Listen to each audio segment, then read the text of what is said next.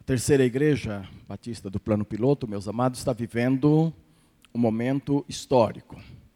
Desde que eu saí de férias, nós já tínhamos iniciado o processo de estudo do, de como ah, ficará o nosso missionário Oswaldo e Denise, sua família, uma vez que a nossa junta de missões mundiais, ah, trabalhando com eles e ouvindo e acertando, não abriu nenhuma possibilidade para que eles trabalhassem lá no país da Espanha, onde já haviam iniciado um trabalho, e também o coração deles totalmente voltados para aquele trabalho, a convicção de que Deus os quer ali. E desde a minha saída de férias, nós já estávamos trabalhando essa questão. Eu deixei o pastor Valdeir de trazer algumas coisas também para a igreja a esse respeito. E na volta, já chegamos e retomamos imediatamente a matéria e temos caminhado bastante nesta direção. E nesta manhã queremos caminhar uh, um bocado mais, deixando o caminho bem aberto. Os irmãos já viram no boletim de hoje que tem uma convocação de uma assembleia extraordinária para domingo que vem, pela manhã. E o que nós vamos fazer nesta manhã é adiantar bastante esta parte, a fim de chegarmos até lá. A primeira coisa que eu quero fazer nesse instante é examinar na Bíblia com os irmãos como surgiu missões diretas, quer dizer, como surgiu a igreja fazendo missões diretas sem a a ajuda, sem a, a intermediação de uma junta missionária. As nossas juntas são de valores tremendos. Nós temos trabalhado sempre através de nossas juntas, as igrejas do Brasil, quase que todas, trabalham via nossas juntas e o trabalho é imprescindível. Porém, há um momento em que a igreja pode, se quiser, e deve, inclusive, porque é bíblico, trabalhar com missões diretas. Então, a primeira parte desta manhã, vou mostrar isto em dois textos da palavra de Deus, ambos em Atos dos Apóstolos. Primeiro, Atos capítulo 2. Os irmãos, por favor, vejam Atos capítulo 2, ah, onde nós temos o relato do Pentecostes. E aqui no Pentecostes tem algumas lições fundamentais a respeito de missões. Atos dos Apóstolos, capítulo 2, do verso 1 ao verso 13, nós temos este relato missionário muito importante. Chegado o dia de Pentecostes, estou lendo Atos 2, verso 1. Chegando o dia de Pentecostes, estavam todos reunidos num só lugar. De repente veio do céu um som, como de um vento muito forte, e encheu toda a casa na qual estavam assentados. E viram o que parecia língua de fogo, que se separaram e pousaram sobre cada um deles. Todos ficaram cheios do Espírito Santo e começaram a falar noutras línguas, conforme o Espírito os capacitava. Havia em Jerusalém judeus tementes a Deus, vindo de todas as nações do mundo. Ouvindo-se o som, ajuntou-se uma multidão que ficou perplexa, pois cada um os ouvia falar em sua própria língua.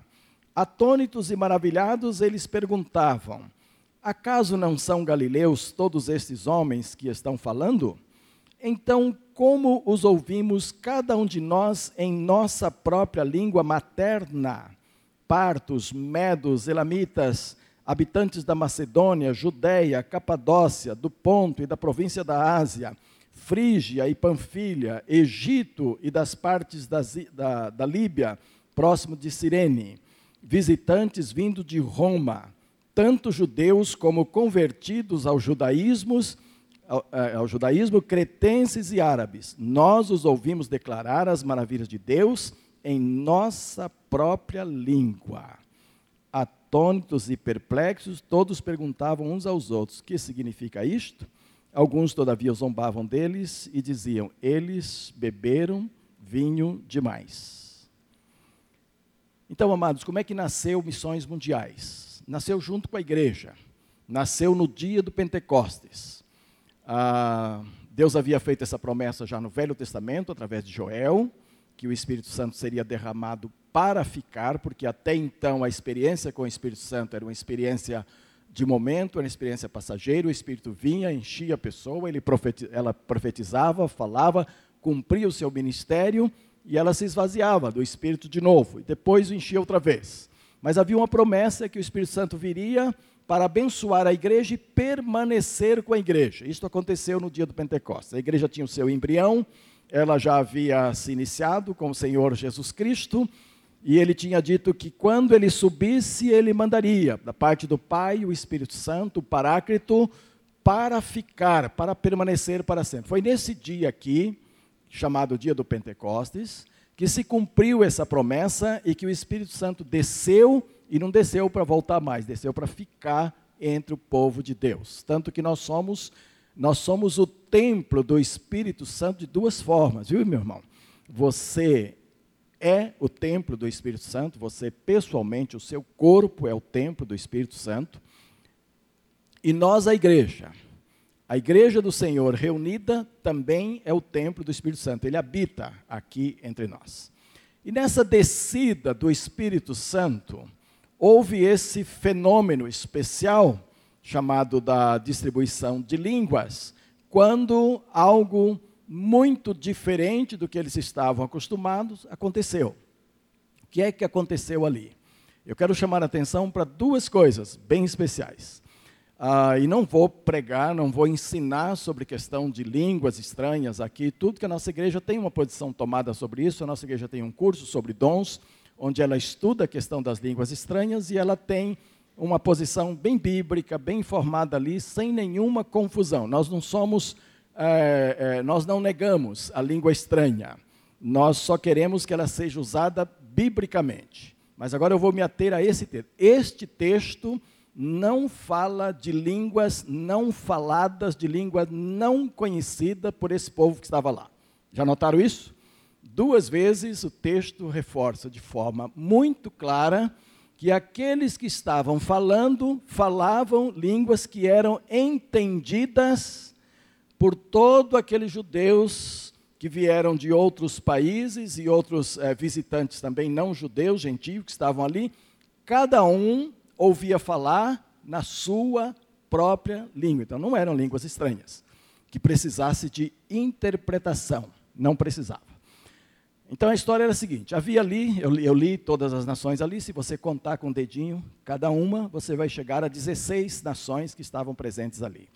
Essas 16 nações representavam o mundo antigo daquela época, pelo menos o mundo mais próximo de Israel ali. De todas essas nações havia representantes que estavam ali no meio da turma. Cada um tinha a sua língua.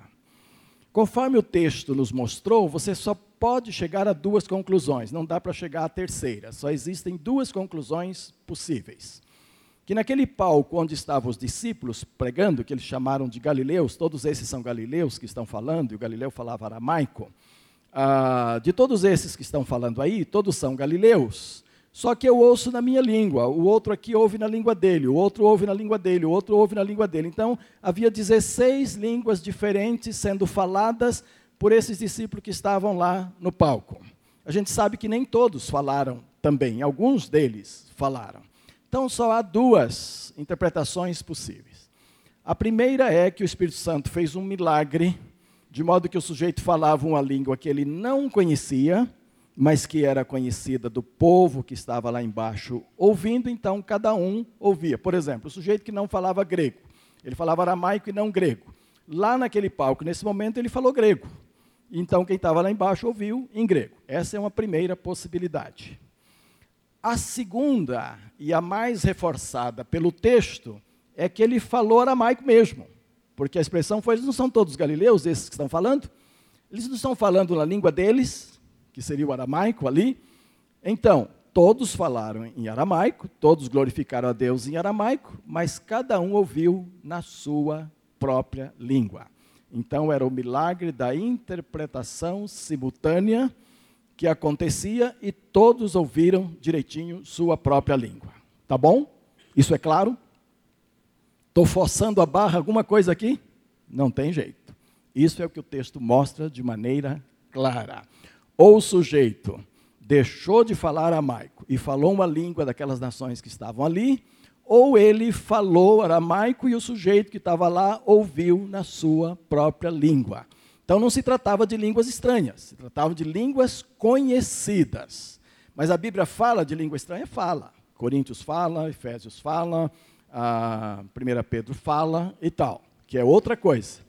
E que precisa de ser interpretada na igreja para que se fale na igreja, ou então fale em casa, fale entre Deus só, que isso no nosso curso está bem detalhadinho lá, todo mundo que fizer o curso vai aprender com muita facilidade. O que eu quero hoje aqui é ressaltar que missões mundiais nasceu ali, nasceu com a igreja.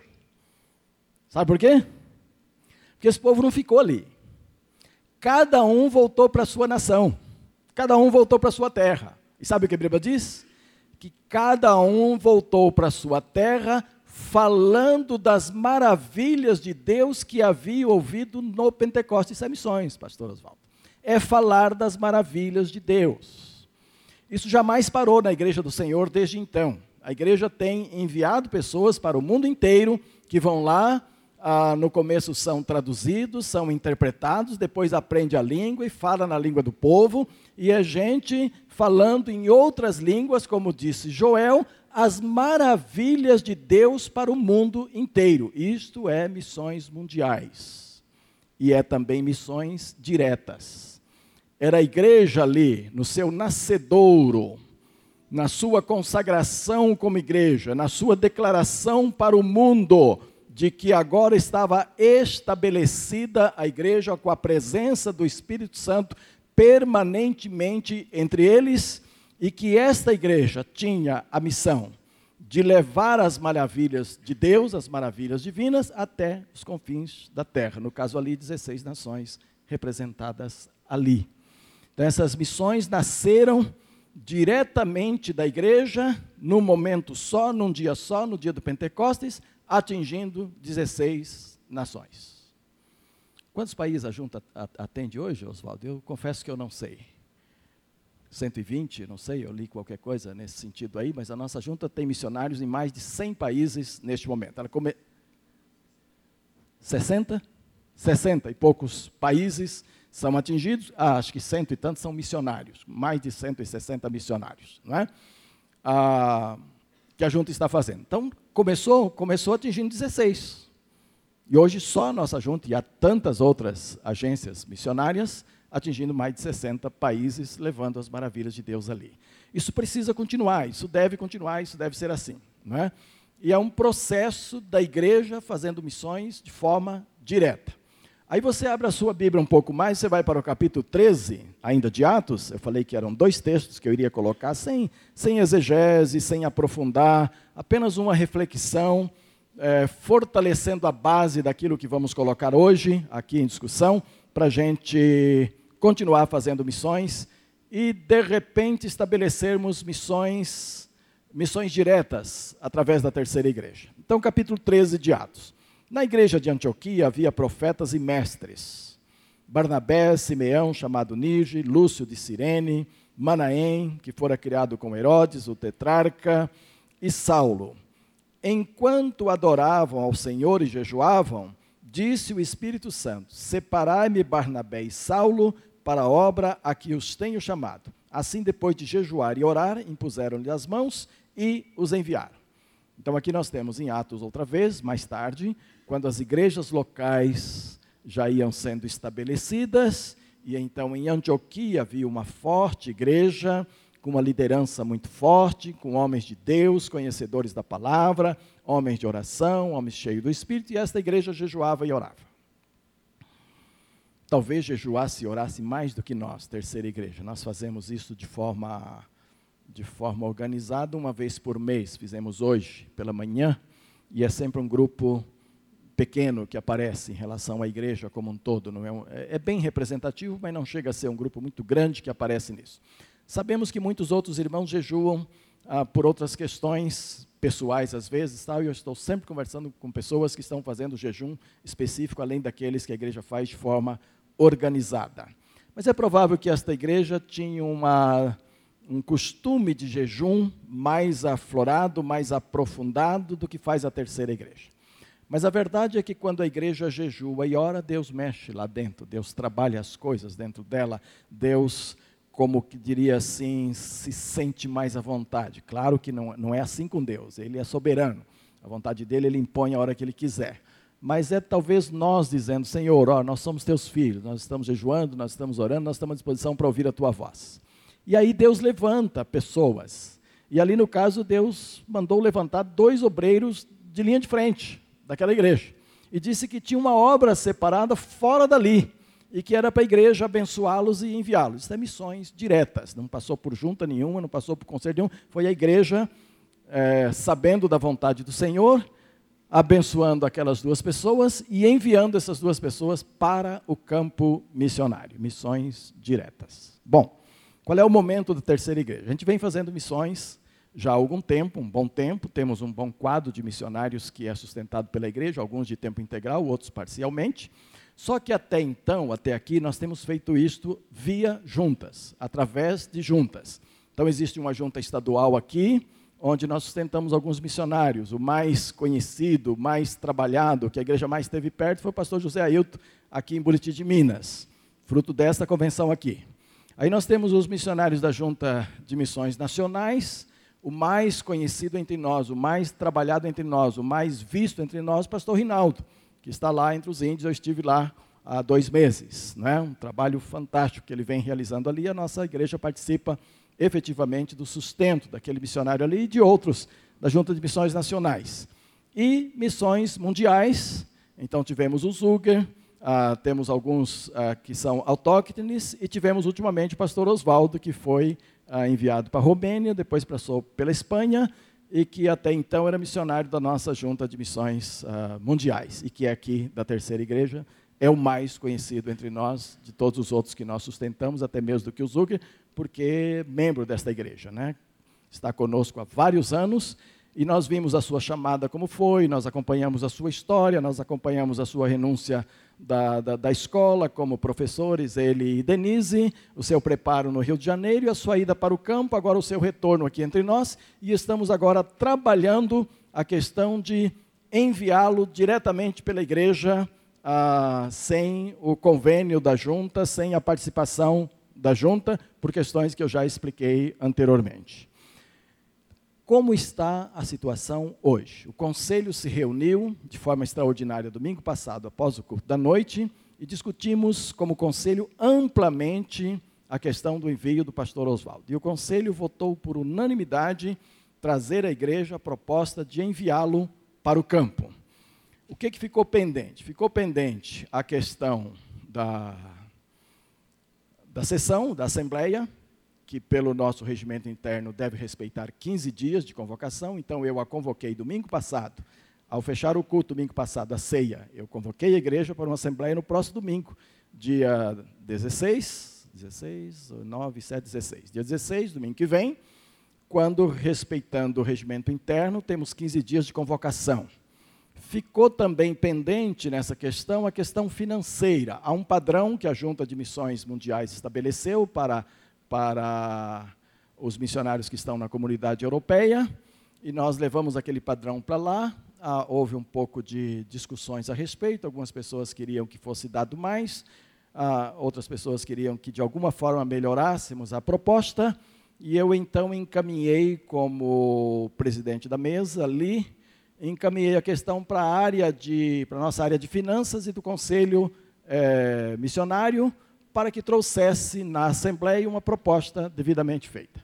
E o que é que Deus colocou no meu coração? Deus colocou no meu coração trazer agora de manhã esta reflexão rápida, que já estou, já estou encerrando, só para mostrar aos irmãos que não haverá nenhum pecado em nós, neste caso específico do pastor Oswaldo, deixarmos a junta e fazermos isto direto, estabelecendo assim um grande momento histórico na vida da igreja. Nós estamos estabelecendo missões diretas da terceira igreja a partir de agora. Não significa que todos os outros casos serão diretas, não. A gente vai continuar participando com a junta, nós vamos continuar apoiando tantos outros. Mas que a partir de agora, a igreja votando isso domingo, estaremos estabelecendo missões diretas. Quer dizer, estamos fundando uma agência missionária na própria terceira igreja. Ela vai cuidar de todo o relacionamento do nosso missionário lá na Espanha. Bem claro? Até aqui? Então Deus colocou no meu coração o seguinte: ao invés de deixarmos as discussões todas, que o conselho já fez uma vasta discussão a respeito e já fechou uma proposta, quem traz proposta para a igreja é o conselho. E o conselho já fechou uma proposta aberta só na questão financeira para trazer para a Assembleia. E o que eu estou querendo fazer hoje é uma audiência pública, onde não vamos votar nada, mas onde a igreja poderá perguntar e receber resposta, mesmo que o conselho fez em todas as áreas que julgar ser necessário. Então teremos aqui o pastor Oswaldo, a mesa comigo, e os irmãos vão perguntar o que quiserem. Não estaremos decidindo hoje nada, apenas levantando, levantando, levantando, levantando. Qual é a intenção disto? Hoje não haverá registro em ata de proposta, nem de apoio, nem de nada. Apenas estamos numa audiência pública conversando a respeito. Mas é claro, chegaremos a consensos partir da igreja. O que, que fica para domingo que vem que haverá registro em ata? Só a festa. Percebem? No domingo que vem haverá pregação normal, não será uma reflexão como hoje, agora, uma pregação de 30 minutos, normal, culto normal. E ao final daquele culto, domingo que vem, teremos a Assembleia Extraordinária já convocada pelo presidente para esta decisão, assunto único, envio do pastor Oswaldo e a família para a Espanha e ah, votaremos. Apenas. Festivamente a coisa. E já é a votação do envio, não é o dia do envio ainda, porque aí vem documentação, uma opção de coisas para arrumar, mas faremos como aqui, como Atos 13. A igreja endossa a vontade, ela endossa o conselho, a proposta do conselho, e ela vota isso festivamente. A ata fica uma ata festiva. E as discussões já passaram, tanto no conselho quanto hoje aqui. Não foi uma boa ideia? Ah, se vocês falarem que não foi, entendeu? Vocês estão perdendo, já, eu já estou vendo o meu final de tempo chegando, aí já chega logo. Se não for, então para aqui, entendeu? Ah, eu consultei com outros irmãos sobre isso tudo, eu não fiz isso sozinho e estou com o apoio da liderança e de muita gente para fazer isso aqui agora. Então nós vamos abrir a discussão aqui. Só que foi o seguinte: segunda-feira passada, Oswaldo e eu estivemos aqui fazendo contato com a nossa junta, passando e-mail, telefonando, conversando com nossos líderes lá da junta. E essa notícia chegou à Espanha também. E da Espanha nós já temos essa manifestação aqui, olha, o pastor Elton Rangel, que é o missionário da Junta de Missões Mundiais lá por muitos anos e que está se propondo a dar apoio a essa iniciativa da igreja. Olha o e-mail que ele mandou para a nossa igreja. Queridos pastor Mateus e pastor Oswaldo, Filipenses 4:13. Essa foi uma excelente notícia, quando ele recebeu a notícia lá na casa dele. Nós também estamos convencidos de que essa é a vontade de Deus. Como disse ao pastor Oswaldo, estamos trabalhando na preparação final de um plano de expansão da obra aqui em Sevilha e, consequentemente, em Andalúcia. E necessitamos cada vez mais obreiros que tenham a convicção de que Deus os quer aqui. O investimento que a terceira igreja está fazendo vai resultar em almas salvas para o reino e abundantes bênçãos para a mesma igreja. A igreja que se apaixona por missões, Deus se apaixona por essa igreja e a transforma em fonte de inspiração para milhares de vidas. Investir em missões é investir no aumento da população celestial. Nesse tempo de crise, o melhor investimento é o que alegra o coração do nosso rei, pois os juros serão abundantes. Pastor Mateus, por favor, transmita a liderança da igreja, agora eu estou transmitindo a igreja inteira. Transmita a liderança da igreja o nosso carinho pela decisão tomada, decisão do conselho, não da igreja ainda. Né? Quando Deus está no negócio, ninguém consegue estancar a sua vontade, porque Ele é soberano em tudo. Pastor Oswaldo, prepare-se, porque temos muito trabalho pela frente. Com amor e carinho, recebo o nosso forte abraço e que o Senhor siga abençoando ao pastor Mateus e sua família, cada membro da liderança e da Terceira Igreja Batista do Plano Piloto, pastor Elton Rangel. Pastor Elton Rangel pregou aqui há uns oito, nove anos atrás, na nossa conferência missionária, é conhecido de alguns, é meu amigo particular, é amigo do pastor Oswaldo, e é um dos grandes representantes da Junta de Missões Nacionais. Está com uma igreja bem estabelecida lá, uma igreja missionária e tudo isso. Então, para nós é um conforto muito grande, uma, uma palavra a mais de que estamos no caminho certo, tá bom? Então, quero chamar o pastor Oswaldo aqui, a família, para a gente orar com eles nesse momento, e depois vou abrir uma audição, uma audiência pública da igreja, onde os irmãos poderão ouvir, poderão falar, receber informações, preparando-nos para uma assembleia festiva no domingo que vem, que será apenas da votação do envio, propriamente dito. Aqui está a família missionária, que os irmãos conhecem, né? Vamos nos pôr em pé, os irmãos estendam as suas mãos para cá mais uma vez, vamos orar por eles, para que a igreja, a terceira igreja, entenda a vontade de Deus nesse momento. E o meu pedido, meus irmãos, é que isto se faça com unidade total na igreja. Não é uma matéria que maioria absoluta está bem. Claro que se for, se for assim, ainda pode ser votado, porque isto é o que nós, maioria sempre decide as coisas entre nós. Né? Mas uma questão de enviar um missionário, de estar com um missionário lá, é, é uma coisa que é preciso que o coração da igreja esteja todo junto para fazer isto, para que o nosso Deus abençoe ricamente, então, esta obra. Tá bem? Oremos, oremos assim, nesse instante. Pai querido, Pai amado, eu quero te agradecer por esta manhã muito especial, quando nós estamos refletindo na tua palavra sobre missões diretas e quando a igreja tem a oportunidade agora de participar desta reflexão e de participar deste momento histórico, quando nós estamos como igreja do Senhor, já tendo estudado o nosso conselho de líderes esta questão, estamos para iniciar algo extraordinário no nosso meio, algo novo, extraordinário, algo que vem do teu coração, com total apoio da tua palavra, ó Deus.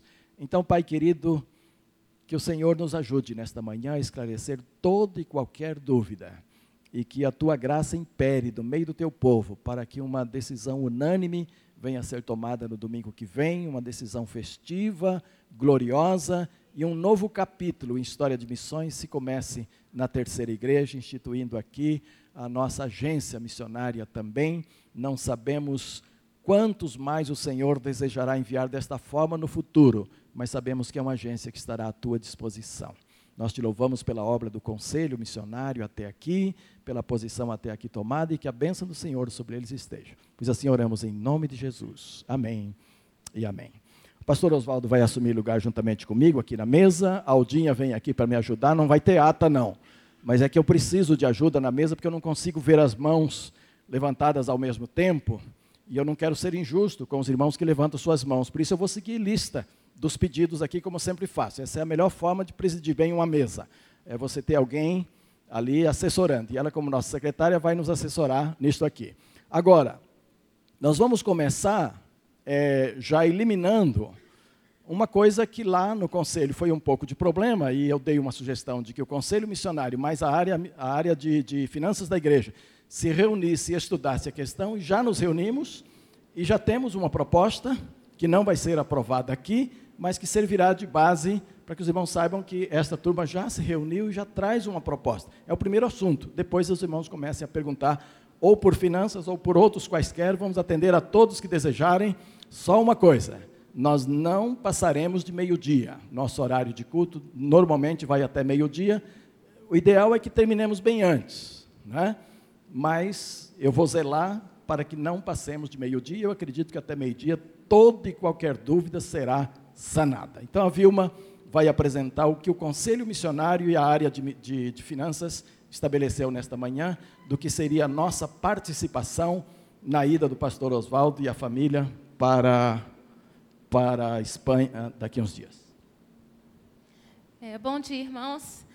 É, como o pastor Mateus comentou, nós nos reunimos agora pela manhã e nós temos acompanhado, nesses 14 anos de ministério, algumas questões financeiras dos missionários. E dentro dessa visão, nós entendemos, depois de entrarmos em contato com as agências, como é que eles fazem para fazer o levantamento de um orçamento de um missionário. Então, eles analisam o campo, a área, e uma preocupação do Conselho Missionário é estar atento, independente de agências, à realidade de cada missionário, o que eles estão passando no momento. Então, dentro dessa proposta, a gente percebeu também que algo que aflige os missionários é que, quando eles começam a trabalhar, é, eles precisam investir realmente naquele ministério. E falta investimento realmente na questão dos projetos. Então, a gente trouxe duas propostas. A primeira, em relação ao salário. Dentro da visão, e para que a gente possa entender, é, a primeira, o orçamento foi colocado em euro, mas nós estamos trazendo uma proposta em real e acompanhando mensalmente essa variação. Então, nós estamos trazendo uma proposta de R$ 3.500, isso corresponde, no momento, a cerca de 1.250 euros, numa cotação do euro a 2,80 hoje, é 2,77 algumas coisinhas, então é 2,80 que a gente arredondou. E em relação aos projetos, é, nós estamos trazendo uma proposta de mil reais é, por mês, isso dá em torno de 357 euros, totalizando então R$ 4.500 e é em torno de 1.607 euros. A nossa proposta é que a gente esteja acompanhando é, esses valores, né, para que nunca fique abaixo da questão do euro, e também, se houver variação a maior, né, no caso, que a gente esteja acompanhando para que não haja defasagem. Mas que a gente esteja falando em termos de reais, porque essa é a nossa realidade aqui do Brasil. E também aberto sempre para estar acompanhando, porque quando o missionário chegar no campo é que a gente vai ver as dificuldades. E, no, no momento, é, há uma diferença de em torno de 50 é, euros, né, do que está recebendo o missionário hoje na Europa e investindo também essa proposta nossa, investir nos projetos que o pastor vai precisar desenvolver.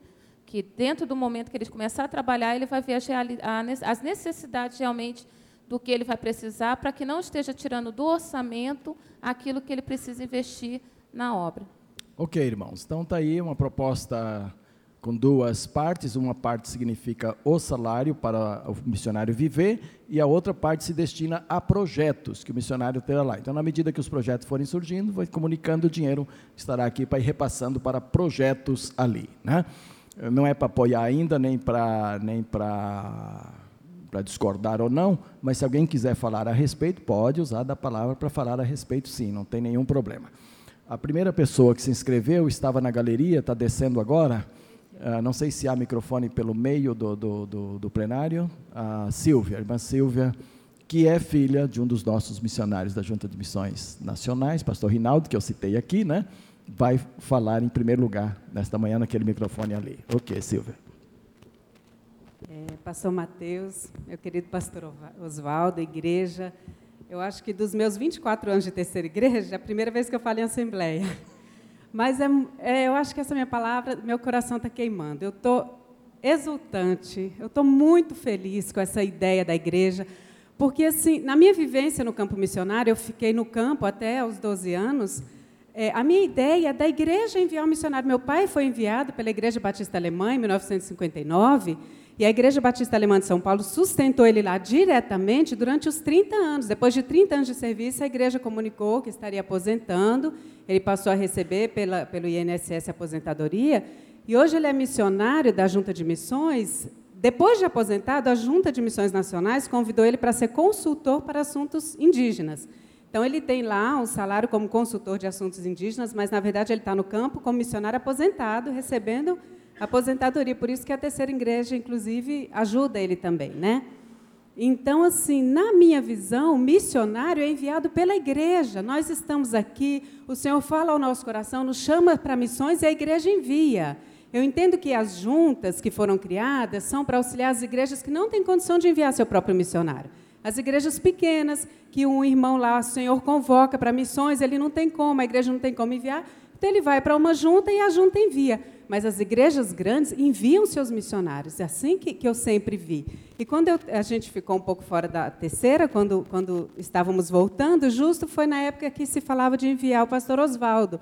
E eu, na minha cabeça, automaticamente, quando falou, ah, o pastor Oswaldo vai comissionar da terceira, como ele era nosso, membro da igreja, e convocado aqui, tudo, eu achei que era a terceira enviando direto, porque isso para mim é automático.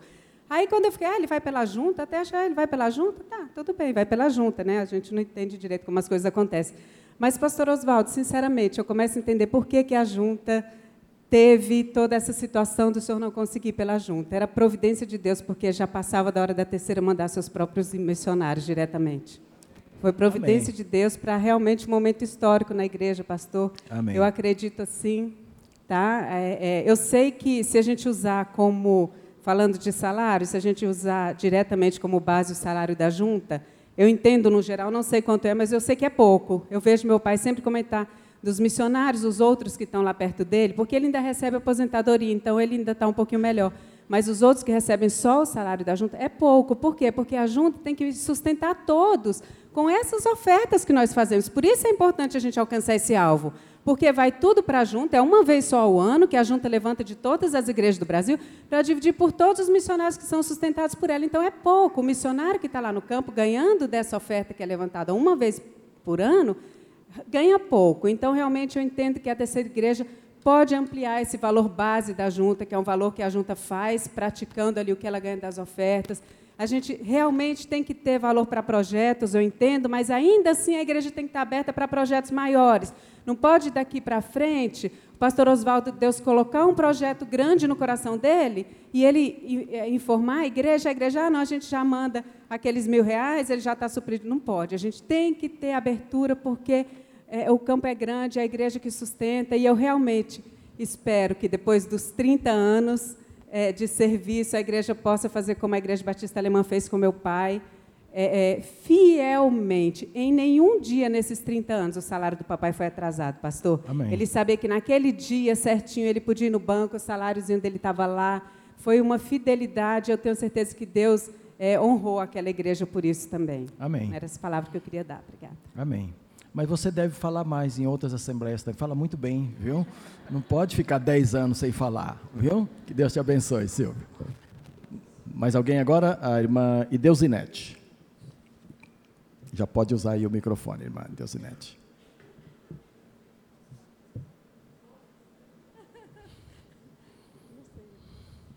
Eu endosso as palavras da Silvia, mas eu gostaria de fazer duas observações eu estou achando esse dinheiro muitíssimo pouco. É muito pouco, não é pouco.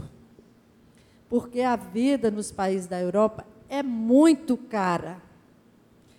E a outra proposta, a, proposta que realmente eu queria fazer é que esse, que esse salário, essa oferta, fosse orçada diretamente em euro, porque é o euro que ele vai gastar. Não, mas vai ser. Nós estamos trazendo em reais para que haja ah, nosso ouvido, que é acostumado em reais, saber exatamente o que nós estamos dando. Mas o conselho, que será o responsável, estará acompanhando cada mês. O dinheiro será enviado na cotação do euro, que hoje dá esse resultado que foi feito aí. Entendeu? Qualquer variação. Claro, a junta também sustenta em euros. É 1.200 euros missionário que estão lá na Alemanha. Em cada país tem a sua cotação. E os missionários que estão na Alemanha hoje recebem para salário 1.200 euros. Corrigidos a cada dia que se manda, manda-se em real, mas manda na cotação porque ele já cai lá em euros, cai na conta do missionário em euros. Eu sei tá? que a igreja está assoberbada com construção, com uma série de coisas, e que, nesse, no caso do pastor Oswaldo, o envio é por conta da igreja e tudo. Não, minha irmã, é o seguinte: nós vamos levantar o sustento do Oswaldo, não é do caixa da igreja que vamos sustentá-lo. Nós vamos levantar nós... com pão, aquilo que era o pão que enviamos para a junta. Há vários irmãos aqui que mandavam o seu pão para a junta. Esse pão exclusivo do pastor Oswaldo volta para cá e é o primeiro rendimento para ajudá-lo. Aí vamos ampliar em levantamento de pão para, através de um pão específico da terceira igreja, nós nós completarmos o orçamento total. Não é como não estamos contratando mais um membro da equipe ministerial da igreja que é sustentado pela equipe, não. Nós estamos, como igreja, nos unindo para sustentar um missionário através de ofertas individualizadas aqui dentro da igreja. Então, quem ainda não sustenta o pastor Oswaldo, já pode ir pensando nisso.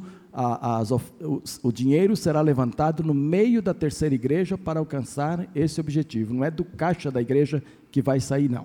Entendeu? Nós nem teríamos condições, neste momento, dada a filosofia que a igreja segue em relação à folha de pagamento, não teríamos condições de mandar o pastor Oswaldo do caixa da igreja neste momento. Nós estamos é, trazendo para cá os pães destinados ao Oswaldo, que era para a junta, trazendo para cá e levantando muitos outros ainda no nosso meio para a gente atingir esse objetivo. Tá bom? Foi bom porque isso aqui é uma coisa que já ficou clara. Alguém ia levantar essa questão, nós já estamos esclarecendo que a lista vai aumentando aqui. Eu de gostaria de entender assim. o seguinte, Sim. pastor. Se porventura as, as ofertas destinadas exclusivamente ao pastor Oswaldo ultrapassarem o valor que está sendo orçado, ele receberá? Ou, ou, ou, ou, vai ficar naquele patamar? Ficará na conta dele aqui para tudo mais que for necessário na vida dele lá. Quer dizer, todos os missionários lá vivem com 1.200 euros. O que, o que o conselho, o nosso está um pouquinho maior do que isto. O básico nosso está um pouquinho maior do que isto. O que nós pensamos é que ele deve, pelo menos neste primeiro ano que vai ser o contrato, viver como vivem os demais missionários ali. Porém, qualquer necessidade extra que ele tiver e de projetos para o qual estamos separando mil reais, é comunicar aqui, nós vamos agitar a igreja, vamos levantar. Ele não vai passar nenhuma necessidade de forma nenhuma. A igreja estará muito atenta a tudo isso. O que não seria muito bom seria ele chegar na Espanha muito acima do nível do, dos seis outros, dos sete outros, mas especialmente de seis outros, porque lá também tem um que já é aposentado no Brasil e tudo, como o pai da Silvia não seria muito ideal que ele, por ser sustentado por uma igreja, chegasse num nível muito acima dos demais, em reuniões e tudo isso, ficaria um pouquinho desagradável. Mas ele sabe que há uma igreja aqui que não vai deixá-lo passar por necessidade nenhuma. Tá bom, minha irmã? Obrigada. Tá ok? Valéria. Valéria é do nosso conselho missionário, né? A lista vai aumentando. Os irmãos vão levantando a mão e Aldinha vai marcando, aí eu não tenho a preocupação de saber quem é que levantou, só consulto a lista e vou dando a palavra. Valéria. Pastor Mateus, na realidade, não é nenhuma pergunta e nenhum questionamento. É porque eu estou vendo que alguns irmãos estão se levantando sempre com a questão de que o valor para a família é pouco. É, como no, na reunião de líderes nós tivemos aquele, aquela questão do projeto todo, onde existe a parceria com a Igreja de Sevilha, eu entendo que seria importante, porque a Igreja de Sevilha vai pagar o aluguel, vai ajudar no transporte e possivelmente num veículo nesses primeiros meses. Talvez fosse melhor o senhor esclarecer um pouquinho, porque as pessoas estão achando que acho que tudo, aluguel, escola, tudo vai sair desse sustento e do projeto, e não é a, a realidade. Eu acho que seria bom explanar um pouquinho. Eu acho que você já fez, né? a Valéria está dizendo, e é verdade, esse pastor que mandou o e-mail, nós vamos celebrar um convênio com a Igreja Batista em Sevilha. E esta igreja vai entrar com uma casa mobiliada para o pastor Oswaldo no valor de 600 euros. Né? Essa igreja vai entrar com gasolina por algum tempo e até provavelmente com carro ajeitado ali para algum tempo até que ele possa ter o seu próprio veículo também. Então não é assim, há um, há um convênio paralelo a isso, estaremos trabalhando junto com essa igreja batista de Sevilha e uma boa parte vem dessa igreja para complementar o sustento. 1.200 euros é para ele se manter mesmo, comer e beber e vestir entendeu? As outras coisas vêm por fora, através do, do nosso mil, real de, mil, mil reais de projeto e da, da cooperação da Igreja Batista lá de Sevilha, tá bom? Quem está agora? Zezé. Zezé.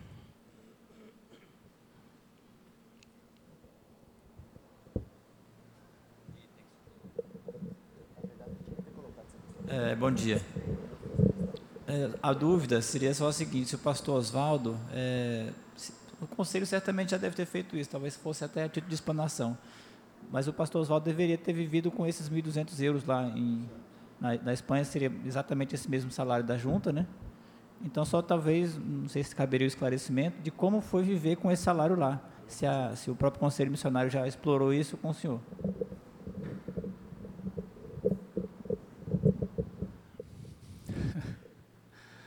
Irmãos, a nossa passagem foi, foi atípica, nós fomos para passar um período curto e aconteceu tudo que os irmãos já sabem. E tivemos também o apoio nesse período com um automóvel que nos apoiou em todas as idas e vindas. E o mesmo valor foi utilizado lá. É, é o valor que nós, missionários, recebemos, é com esse valor que nós, nós nos conduzimos no campo. E aprendemos a nos adequar a isso, de forma muito, muito sábia, tem que ser assim mesmo o que Silvia disse é verdade, o valor que, que os missionários recebem não é um valor estupendo, vive-se na, na, na realidade de quem recebe o que recebe. E foi assim que nós nos conduzimos. Foi assim que nós nos conduzimos, com todo o tempo, com a fidelidade dos irmãos, com as ofertas que chegaram também. Isso nos ajudou sobremaneira. Então, é possível, é possível viver, é, os outros vivem assim, eles abdicam de várias coisas, nós estivemos conversando com eles, tem que abrir mão de algumas coisas, é claro, não tem como, não tem como. Mas vivem com esse sustento, e foi com esse período, esse sustento também que nós vivemos. Aí tivemos o apoio, da, da, recebemos a, uma casa também onde tivemos esse período todo, também não, não, não foi preciso aluguel, e, e nos conduzimos assim. Eu diria que por, Deus abençoou sobremaneira. Eu diria que não só nós com esse sustento foi suficiente para nós, mas Deus nos deu a alegria, a graça de, ainda de ajudar outros necessitados lá. Tivemos a alegria de poder fazer isso também. É porque é muito? Não. Porque Deus realmente faz, faz milagres e nos ajuda nisso. Então é para viver? Todos vivem assim um pouco mais, algum outro que tem mais algum tempo de, de, de junta vive com um pouco mais. E, e, caminha dessa forma. Na nossa experiência foi possível, sim. Não é um salário, não é um sustento astronômico, não é mesmo? Os irmãos que já estiveram por aquela área do mundo sabem como é. Mas é esse que a gente vive. Nós aprendemos isso muito bem lá em casa. Eu já testemunhei aqui outras vezes. Quando nós saímos aqui de Brasília, fomos para o Rio de Janeiro para fazermos o curso lá, nós não sabíamos o sustento que íamos ter, a ajuda de custo que íamos ter lá. E lá, quando nós recebemos a primeira ajuda de custo, ela representava cinco vezes menos o orçamento da nossa família aqui em Brasília. E nós vivemos um ano e meio com, esse, com essa ajuda de custo lá no Rio, e, e, os irmãos têm isso como testemunho, os meus filhos testemunham isso, que não tivemos necessidade de nada. Esse sustento aqui, que os irmãos estão agora, nós estamos avaliando em termos de reais também, é menos da metade do que o orçamento que nós tínhamos aqui. Então, vivemos muito bem com isso, não é pela quantidade de dinheiro, é saber como lidar com as finanças e procurar lidar. Né? E, e sem falar que Deus providencia em todo o tempo, né, pastor? Deus providencia, Deus faz. Deus toca o coração, irmão. Deus, Deus toca, levanta um aqui, levanta outro ali. Nós temos vários testemunhos, a Silvia aqui poderia contar vários desses também. Porque é assim que nosso Deus faz. Ele que chama, ele que é o nosso patrão, ele que providencia isso. Vem dele, né? Tá bom? Okay. Respondi? Na medida que as perguntas vêm e as respostas, surgem outras coisas que a gente já sabe que são elucidativas. Por exemplo, o pastor Oswaldo vai para lá com, com um projeto para sete anos. Porém, a igreja aprovará domingo que vem um contrato de um ano inicial. Quer dizer, este primeiro ano vai dar base para anos futuros. Qualquer coisa que não tiver bem encaixada, volta na renovação do contrato do segundo ano em diante, entendeu? E, e, e, mesmo no momento, digamos que haja uma crise lá, alguma coisa que afete a família, ele vai jogar para cá e nós vamos trabalhar isso com todo cuidado. Tá bom, meu irmão?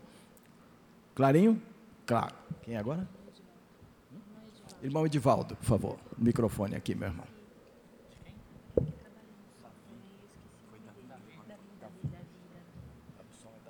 Eu não sou igual a Silvia, nos meus 47 anos de membro de igreja, já falei em quase todas as sessões. Amém. Mas realmente eu fiquei impressionado e empolgado com a palavra da Silvia. Amém. Ela perdeu muito tempo calada. Né? Mas como há tempo para tudo, tempo para chorar, para rir, para brincar. E ela é muito moça ainda, muito é, nova, muito jovem, poderá falar muito. Não ainda, é o meu né? caso, né? Eu já falei aqui da minha alegria, o pastor Oswaldo sabe muito bem das minhas algumas posições que eu tenho. E ele hoje me deu uma uma mensagem para que Deus preparasse o meu coração. Está preparando, né? Algumas rebeldias que eu tive aí com algumas questões aí das juntas. Mas isso não vai ao caso. Eu quero mais uma vez reforçar aqui a minha satisfação, a minha alegria e a certeza que Deus está tomando conta desse projeto. Quando o pastor Oswaldo estava passando no telão lá na, na reunião de domingo, cada passo daquele eu estava sentindo no coração que Deus estava encaminhando. É difícil a gente entender quando o pastor Oswaldo saiu lá da Romênia e foi para a Espanha e aconteceu aquilo tudo, eu fiquei realmente querendo me revoltar, né? Mas quem sou eu? Deus sabe todas as coisas. Porque não dava para entender um homem chamado, Deus deixou tudo. E eu fico preocupada quando é o homem e a mulher sozinho, é mais fácil de lidar as coisas e resolver os problemas. Mas com filho adolescente, um rapazão já bonitão aí, talvez breve está saindo da Espanha para cá. É, alguém, algum, alguma candidata aí querendo fisgá-lo, né? Bem, mas isso são coisas para o futuro. Mas a palavra que eu quero deixar aqui, pastor, a minha posição, o pastor já sabe.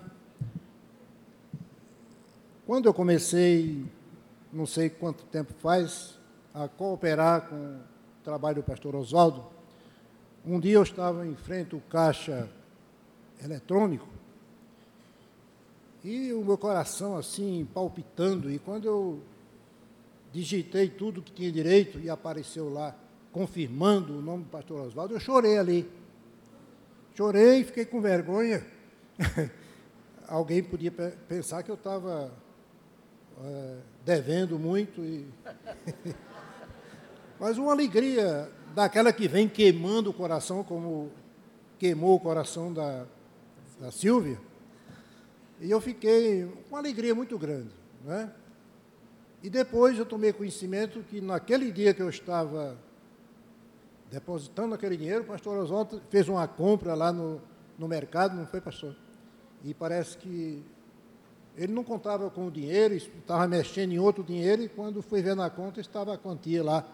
E são coisas que só Deus é, prepara e nos traz alegria. Mas encerrando o meu papo, eu quero só fazer um apelo. É que esse projeto seja bem divulgado para toda a igreja. Porque uma coisa me entristece no nosso plano da nova sede, quando eu olho o rol de membro da igreja, somos 900 e poucos, quase mil, e aparece ali na campanha 170, 160, e eu fico a perguntar onde estão os outros. Mas Deus sabe e cada um responderá. Mas a, a minha alegria é que esse número aumente. E agora, com esse projeto do pastor Oswaldo, nós vamos precisar de cooperadores também. Que Deus Com possa certeza. tocar nos corações dos irmãos e que o dinheiro não venha a faltar, que eu sei que não vai faltar. Muito é obrigado. uma boa palavra, porque a ideia é sustentá-lo através de pessoas, mantenedores da obra, e é muito bom que a igreja não só vote unanimemente, mas que a igreja participe mesmo. E se você não pode participar com uma quantidade que você acha que é justa e que é grande, mas pode participar com uma quantidade menor, faça isso. Esteja junto da igreja dentro da sua possibilidade. Que Deus vai abençoar você também. E a gente quer fazer isso, aquela irmã para quem eu respondi sobre isso, o que nós queremos é que a igreja seja abençoada no sentido individual mesmo, da, da participação missionária do nosso povo, para criar um coração missionário também nesse sentido, tá bom? Quem agora? Davi. Davi. Irmão Davi.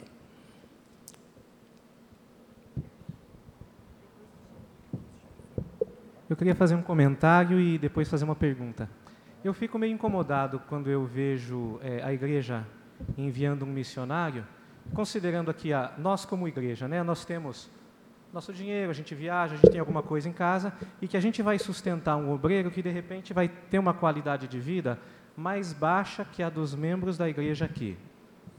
É, a minha preocupação é se, se, a gente tem, se eu tenho condições de uma vez por ano viajar, visitar minha família em Curitiba, tal, por que que a gente, por que que nós, por que que eu vou manter um missionário com uma qualidade de vida que de repente não vai conseguir fazer isso, que vai ficar apertado, sempre passando aperto? Eu acho que a gente pode fazer mais do que isso. Talvez outras igrejas não possam, mas eu acho que a gente tem que dar uma qualidade de vida para os nossos obreiros e aí eu falo missionários, pastores, funcionários, a mesma que nós temos aqui.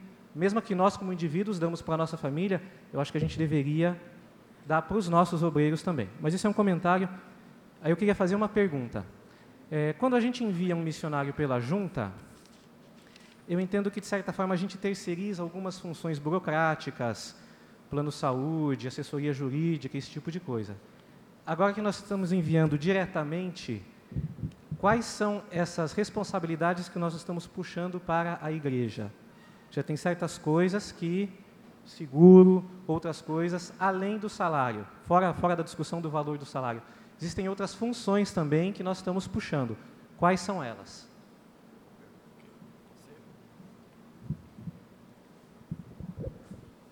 O nosso. Está aqui, o microfone aqui. O nosso conselho missionário é que estará administrando todas essas coisas. Algumas nós já conversamos a respeito, outras entrarão dentro da, da administração.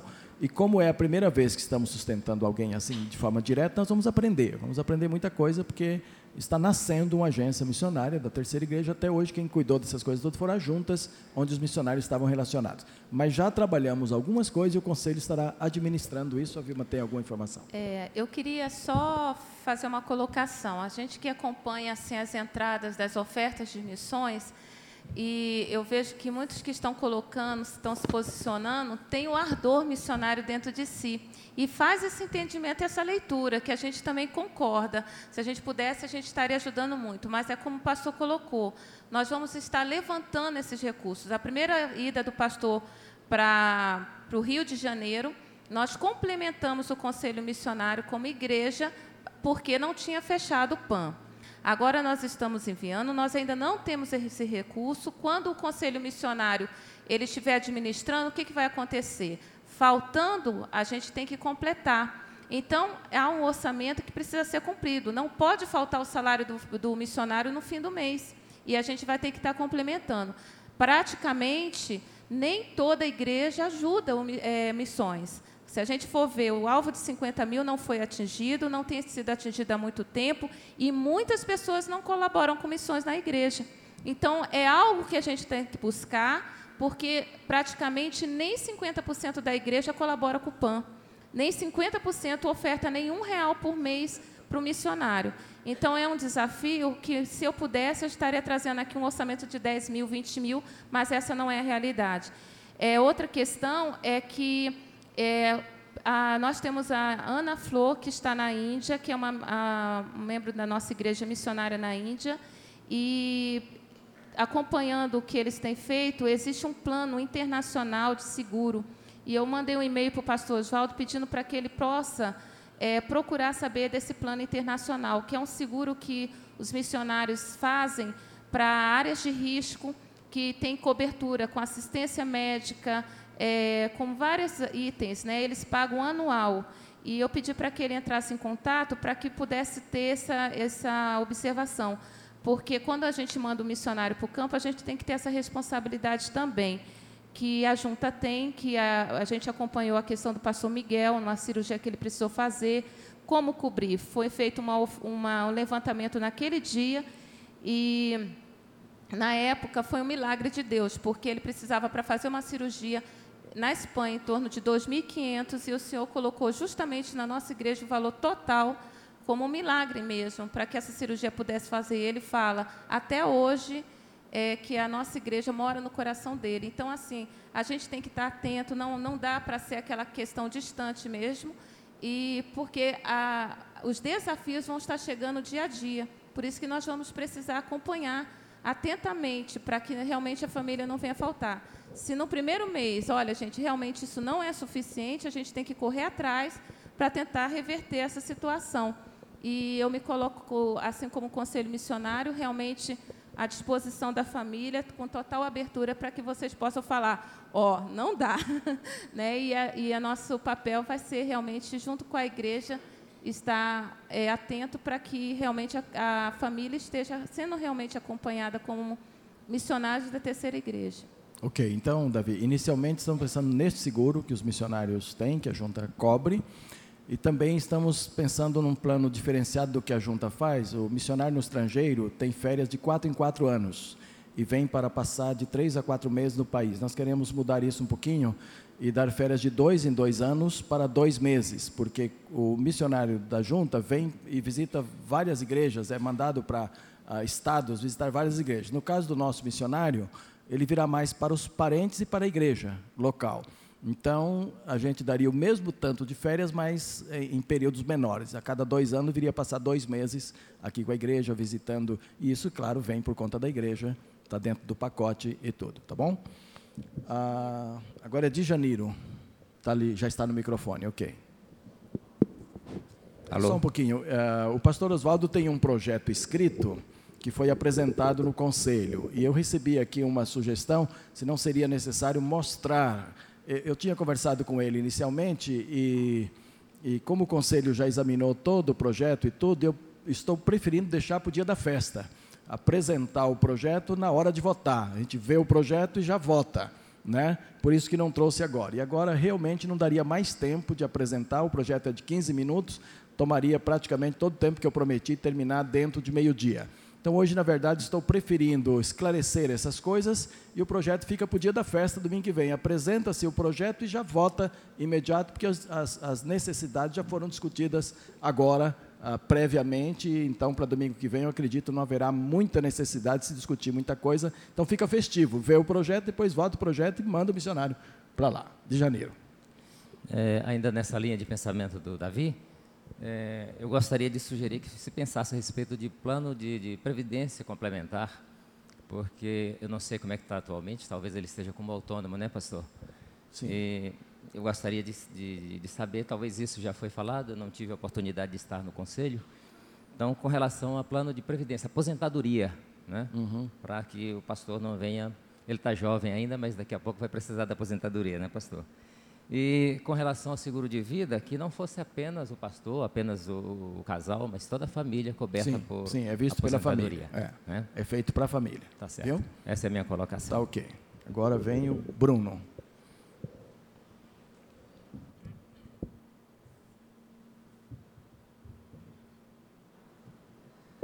Minha palavra acho que não vai agradar muito, mas ela, ela já me perturba há algum tempo, então eu preciso tirá-la do coração. Né? É, o pastor sabe, o pastor Oswaldo também, que eu sempre me preocupei em que os nossos obreiros tenham uma remuneração justa. É, agora, me preocupa quando, às vezes, nós temos algumas palavras assim, e eu me refiro à palavra do Davi, agora especificamente, assim, dizendo, quando nós fazemos isso tudo e aquilo, é, e colocamos a igreja, no, talvez no patamar de 100, 150, 200 privilegiados que têm realmente uma renda alta aqui na igreja. E esquecemos uma maioria da igreja tem um salário bem baixo. Então, é, se nós estamos falando em consenso, nós temos que lembrar, é, é olhar em volta e entender qual é a situação toda da igreja, porque isso às vezes até milindra pessoas. Né? Então, nós precisamos entender qual é a realidade efetiva da igreja, não pensando só naqueles que, pela graça de Deus, são privilegiados e têm um excelente salário. É? É, o Oswaldo está lembrando que lá no conselho nós falamos que, num caso desse, quando a igreja vai entrar num, em missões diretas e vai levantar esse sustento através de pessoas, que todo tipo de oferta, no sentido de montante, todo ele é muito importante. Digamos que uma criança dessas que vieram aqui trazer missões e tal, tem sua mesadinha lá e ela resolva que ela vai dar o dízimo para a igreja e um dízimo para o missionário. Esse dízimo vai ser um real, dois ou três da mesadinha dela. Mas os, o, a importância que vai ter para o missionário e para essa criança é extremamente importante. Digamos que uma empregada doméstica que seja membro aqui da igreja, ela diz: Eu vou dar o dízimo à igreja e vou dar o que corresponde a 50% do dízimo ao missionário, ou 1%, como nós fazíamos aqui na época da nossa creche, aqui. Aquilo monetariamente quase não tem sentido. Mas lembra o que Jesus falou sobre a viúva, das duas moedinhas? Aquilo será extremamente importante para a vida dela e importante para todos, né? E a palavra do Bruno, em relação à palavra do Davi, uh, o que a Bíblia fala a esse respeito, fala, fala em matéria de média, né? Que é preciso pensar na média da igreja, e não nos expoentes, nem para baixo nem para cima. Há, há uma média e isso é justo. O que a junta faz é que ela estuda cada país para onde vão os missionários, e lá coloca os seus missionários com salário realmente apertado. Essa é a filosofia da junta. É um salário para a pessoa aprender a viver dentro daquilo que ganha mesmo, porque um dos alvos é expandir missões cada vez mais. Né? A, a palavra que eu tenho dito lá no conselho, que eu recordo aqui também, ela não é miserável nesse sentido, é o seguinte: Se a junta não tivesse fechado a porta ao pastor Oswaldo para estar na Espanha por conta da junta, ele estaria lá. E nós estaríamos extremamente satisfeitos mantendo, através do PAN, o nosso missionário via junta lá na Espanha com esse salário. Com isso, eu não estou dizendo que a gente tem que nivelar por baixo, não. Tanto quanto nós possamos melhorar, é melhor. O que eu entendo é que devemos ter reservas. Reservas. Daí o mil reais para reservas. Por quê? Porque sempre que houver necessidade, a igreja estará preparada para acudir e não deixar que o seu missionário sofra qualquer eventualidade, qualquer necessidade da qual ele se ressinta de ser missionário e não ter ah, o sustento eh, necessário. Né? Ele estará entre outros missionários da junta que recebe esse salário da junta também. Então, o que eu entendo é que nós devemos ter reservas levantadas já aqui, via PAN. Então, por exemplo, qual é o limite que devemos levantar como igreja? Não há limite. Nós podemos, eh, estamos falando aqui em 1.500 euros, 1.600 euros, o total que foi apresentado, incluindo sustento e projeto. Mas podemos chegar a 2.000, 2.000 e pouco e não desviar para outra coisa. Fica aqui para o projeto Oswaldo, para o projeto que Oswaldo está desenvolvendo lá. Quanto mais recurso houver, mais rapidamente ele poderá desenvolver tudo ali. E se houver necessidades pessoais, a igreja estará revendo. Por isso que o contrato inicial é de um ano e não de sete, como ele vai apresentar aqui o projeto. Né? Agora eu tenho Paulo Florencio. E depois já mais pessoas se inscreveram.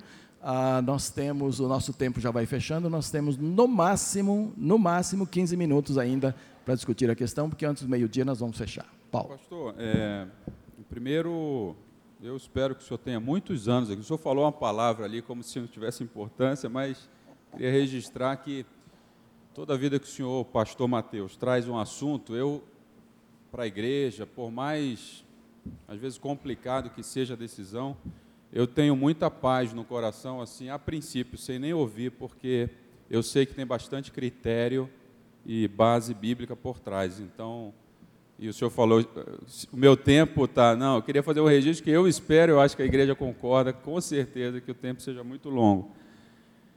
É, e critério é uma coisa que eu sempre percebo, eu também não tenho podido estar nas reuniões do conselho, apesar de receber as convocações, mas eu sempre percebo muito critério e fico muito, é, muito feliz, né, é, como cristão, como membro da igreja.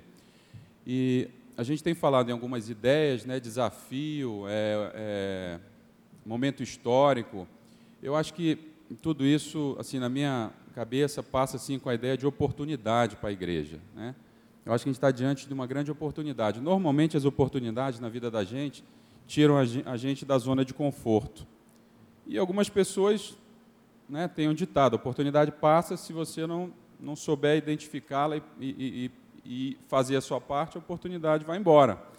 Então, às vezes, é difícil a gente sair da zona de conforto e identificar uma oportunidade, porque a oportunidade normalmente tira a gente da, daquela mesmice, apresenta um desafio a mais. Mas eu vejo essa situação como uma grande oportunidade para a igreja.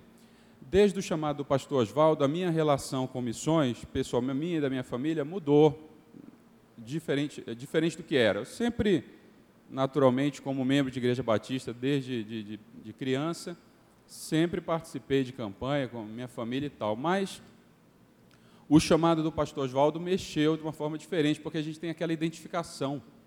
É diferente de falar ali de missões e, e, ver o cartaz. A gente sabe o critério, o trabalho da junta e, e, que vai continuar, a gente vai continuar trabalhando. Mas a oportunidade que dá para a igreja e para as nossas famílias ter um missionário de missões mundiais, a gente poder trabalhar e receber a cartinha do PAN todo mês, assinada pela família, e ver notícia, e poder trabalhar aquilo com os filhos da gente, isso é uma oportunidade para a igreja mudar um pouco a cultura, a gente trabalhar com as crianças também, cada família. Então, eu vejo o projeto em si como uma grande oportunidade. Né? E estou muito tranquilo quanto ao critério financeiro, o estudo e principalmente que vai ser feito um acompanhamento permanente da igreja. Agora, nós temos que sair da nossa zona de conforto. Algumas palavras foram ditas aqui é, que exemplificam isso. Né? a, a contribuição individual. Então a gente está votando aqui um projeto, mas a gente tem que sair da zona de conforto, aquela palavra que vem no coração da gente de vez em quando, de que vinda de Deus, que é para contribuir, que é para contribuir, não dá mais para ficar ignorando. A gente tem uma, uma, família aqui de dentro da igreja agora na situação. Né? O conselho missionário também vai ter que sair um pouco da zona de conforto, que ele vai fazer algumas coisas que não fazia antes, porque tem um missionário nosso. Então é um desafio, mas é uma grande oportunidade da igreja estar envolvida com uma família nossa, né? com filhos que são amigos dos nossos filhos e que isso vai ser, eu acho que para o futuro da igreja, uma experiência é, muito abençoadora. Essa é a minha Amém. palavra. Amém. Muito obrigado. Paulo, agora o Eduardo. Bom, Eduardo.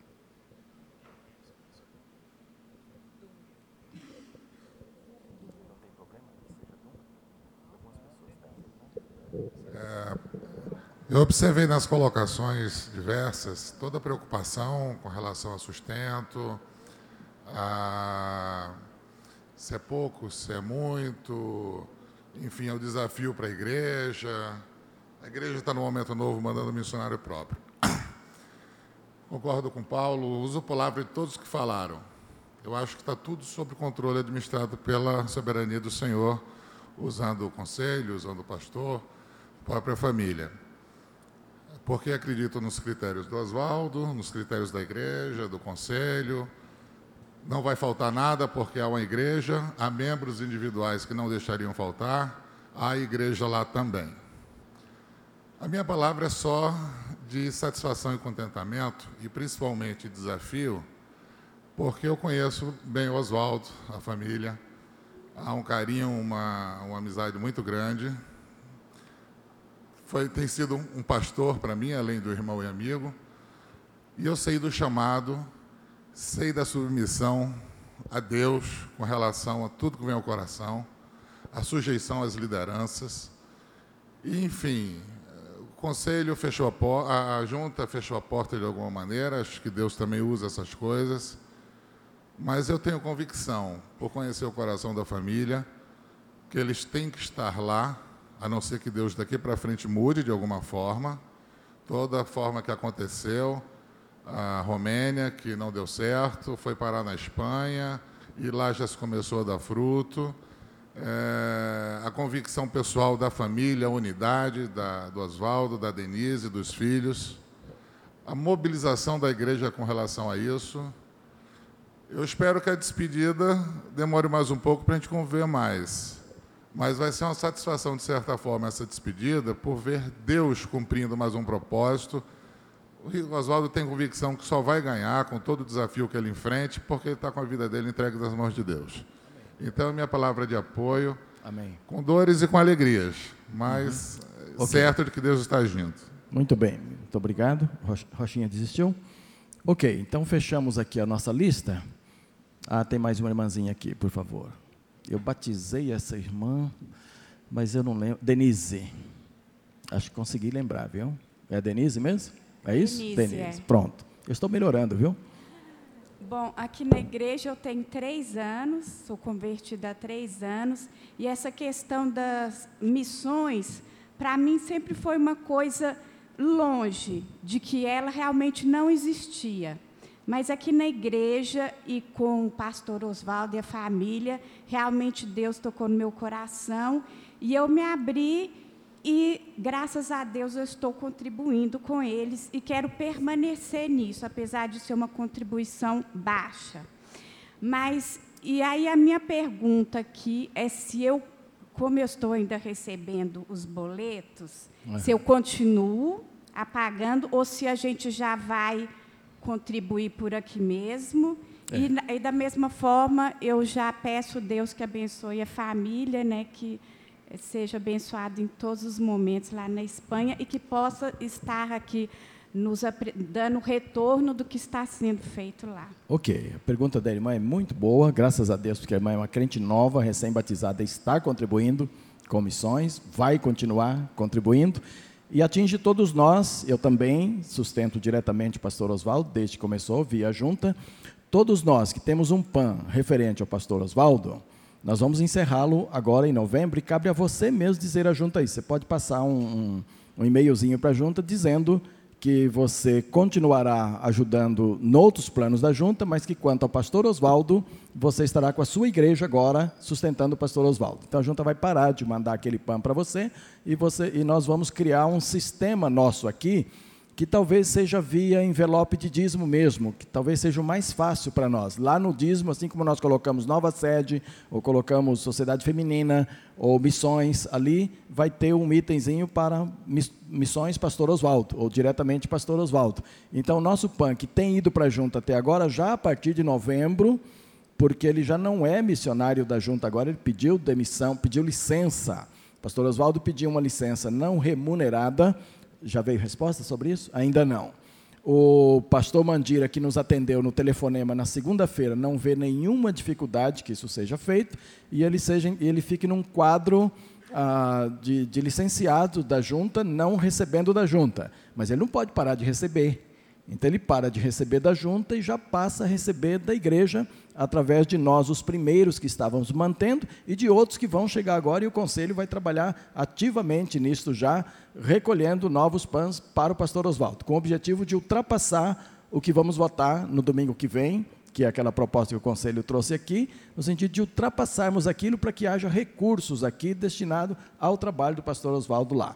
Há um projeto que vai ser apresentado domingo que vem na Assembleia antes da votação, para depois abrirmos a votação. Nesse projeto aparecerá tudo direitinho, inclusive o convênio, a, a, base do convênio com a Igreja de Sevilha, isso estaremos trabalhando ainda esta semana aqui, aparecerá tudo direitinho, a igreja vai votar festivamente o envio do seu primeiro missionário de forma direta né? E, e, automaticamente o estabelecimento de uma agência missionária aqui na igreja, porque a partir do momento que um conselho missionário se responsabiliza de forma direta e não através de junta por um dos missionários, ele já é uma agência funcionando, que poderá vir ter tantos outros missionários no futuro na própria agência nossa aqui. Isso não impede, continuemos através da junta apoiando outros projetos também que estão por aí, outros que nós já temos, tudo isso. Bem claro, amados? Então vamos ganhar cinco minutinhos do prazo que eu tinha dado. Vamos nos pôr em pé, vamos orar agradecendo a Deus. Ah, deixa eu já anunciar também para todos os irmãos que já fizeram o renovo. Lembram do renovo? O renovo ficou parado aí por dois anos e pouco, está de volta. Nós teremos o renovo para quem já fez o renovo, que chamávamos de renovão, no próximo dia 6 de dezembro, sábado, dia inteiro, na chácara da igreja.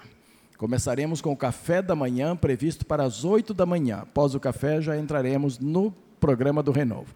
E sabe quem é que vai administrar e conduzir isto para nós? Preparar tudo? Pastor Oswaldo. Graças a Deus que ele já fazia isso quando estava conosco, quando o, quando o projeto estava ativo entre nós. E agora dá tempo de, antes dele ir para a Espanha, trabalhar nesse projeto aí para nós. É, então, hoje à noite, ele já estará trabalhando com alguns líderes antigos do, do Renovo e já estipulando o Renovo. Ah, por que, que eu estou trazendo só hoje? Porque eu precisava ter certeza que a nova sede tinha condições ou não de receber o renovo, porque o projeto original que eu tinha proposto era aqui nova sede, para que todos chegassem lá com seus carros, participassem e tal. Não há condições da nova sede receber o renovo por questão de banheiros, que foram todos desfeitos e vão ser feitos banheiros novos, bem feitos e bem elaborados, que estão ali. Então não teremos banheiros lá. Então não vamos, vamos deixar a nova sede, vamos para a chácara da igreja. Isso dificulta um pouquinho mais por causa da distância, talvez haja necessidade de ônibus. O pastor Oswaldo já começa a trabalhar tudo isso a partir de hoje. E no dia 6 de dezembro passaremos o dia inteiro lá na chácara com o renovo, naqueles moldes que quem já fez conhece, com a diferença que será apenas um dia. Qual é a intenção? Trazer de volta a liderança do, do renovo, trazer para a vida outra vez o renovo, porque aí ele já entra em calendário para o ano que vem. Então, o ano que vem já teremos no calendário o renovo nos termos antigos, para quem não fez ainda, com quem já fez, trabalhando, servindo e abençoando as pessoas ali. Tá bom, amados? Então, olha, começa a se inscrever. Não sei se ele já vai se inscrever, já vai ter inscrição a partir de hoje, eu acho meio difícil, mas ele vai lançar as bases, a inscrição já vem aí. Precisamos da inscrição. Podíamos dizer assim: todos que fizeram podem ir. Mas lembra que haverá café da manhã e haverá almoço. Então, para isso, a cozinha tem que saber para quantas pessoas nós vamos servir esse café, para quantas pessoas nós vamos servir o almoço, tá bom? Daí a necessidade das inscrições e de você separar esse sábado para nós passarmos lá na chácara da igreja, restituindo, trazendo de volta o nosso renovo, que abençoou grandemente a igreja, e vai retomar a sua linha de, de bênçãos para a igreja inteira, tá bom? Neste momento, só para quem já fez. Os que não fizeram vão aguardar até o ano que vem, quando sairá no calendário, aí terão a oportunidade de fazer, uh, juntamente com quem já fez, estar trabalhando. Amados, à noite estaremos aqui. Hoje é dia do Diácono Batista, e no meio do nosso culto nós vamos ter um momento muito especial para os diáconos. E depois eu vou tratar de um assunto, no culto hoje vou pregar, vou tratar de um assunto que eu tenho certeza alcança todos que estiverem aqui. Crentes, não crentes, vovô, vovó, criança, todo mundo que estiver aqui estará dentro do assunto que eu vou tratar hoje à noite, tá bom? Então, estejamos todos aqui à noite. Aí tem o momento missionário também. O momento missionário nós vamos falar, a igreja vai falar com o pastor Elton Rangel lá na Espanha. Viu? Via internet ao vivo aqui. Uh, estaremos falando com o pastor Elton Rangel lá na Espanha, aquele que vai assumir conosco responsabilidade junto com o pastor Oswaldo. Essas responsabilidades que nós falamos aí de casa, de alguma ajuda e um convênio que vai ver com eles também. Então será um culto assim imperdível, viu? Não fique lá vendo futebol, ou Faustão. Eu, não, eu nem sei o que, que, tem nessas horas. Eu sei que tem futebol, sei que tem Faustão pelo meio. Tem umas coisas aí. Isso não tem valor nenhum para a gente que vem aqui prestar um culto ao nosso Deus, um culto de todo o nosso coração. Tá bom, amados? Pai querido, nós te louvamos por esta manhã preciosa e pela oportunidade que a igreja teve de conhecer mais de perto, de participar falando, objetivando ah, o envio do pastor Oswaldo para a Espanha. E o Senhor tem dado paz a todos nós, que tu continues trabalhando isso no nosso coração para que seja algo de toda a igreja, não somente na votação domingo que vem, mas sobretudo no, no comparecer, ah, participando ativamente do projeto em oração e contribuição também de todos nós e que o Senhor retorne em bênçãos para a tua igreja, como tem feito, ó Deus, essa nossa participação. E que capacite Oswaldo, Denise, os filhos, com toda a capacidade do Espírito Santo para ministrar uma nova igreja ali na, na Espanha e ajudar a pastor Elton ali no crescimento, no avanço do evangelho naquela, naquele grande país, ó Deus. Que isso seja feito como obra do Senhor e que tenha o reconhecimento da nossa igreja, que possamos ver claramente as tuas mãos agindo e indo na frente, preparando todo o projeto. Pois assim oramos e agradecemos no nome santo de Jesus, nosso amado e querido Salvador. Amém e amém, irmãos. Muito obrigado a todos. Muito obrigado, pastor Oswaldo. Deus abençoe a todos.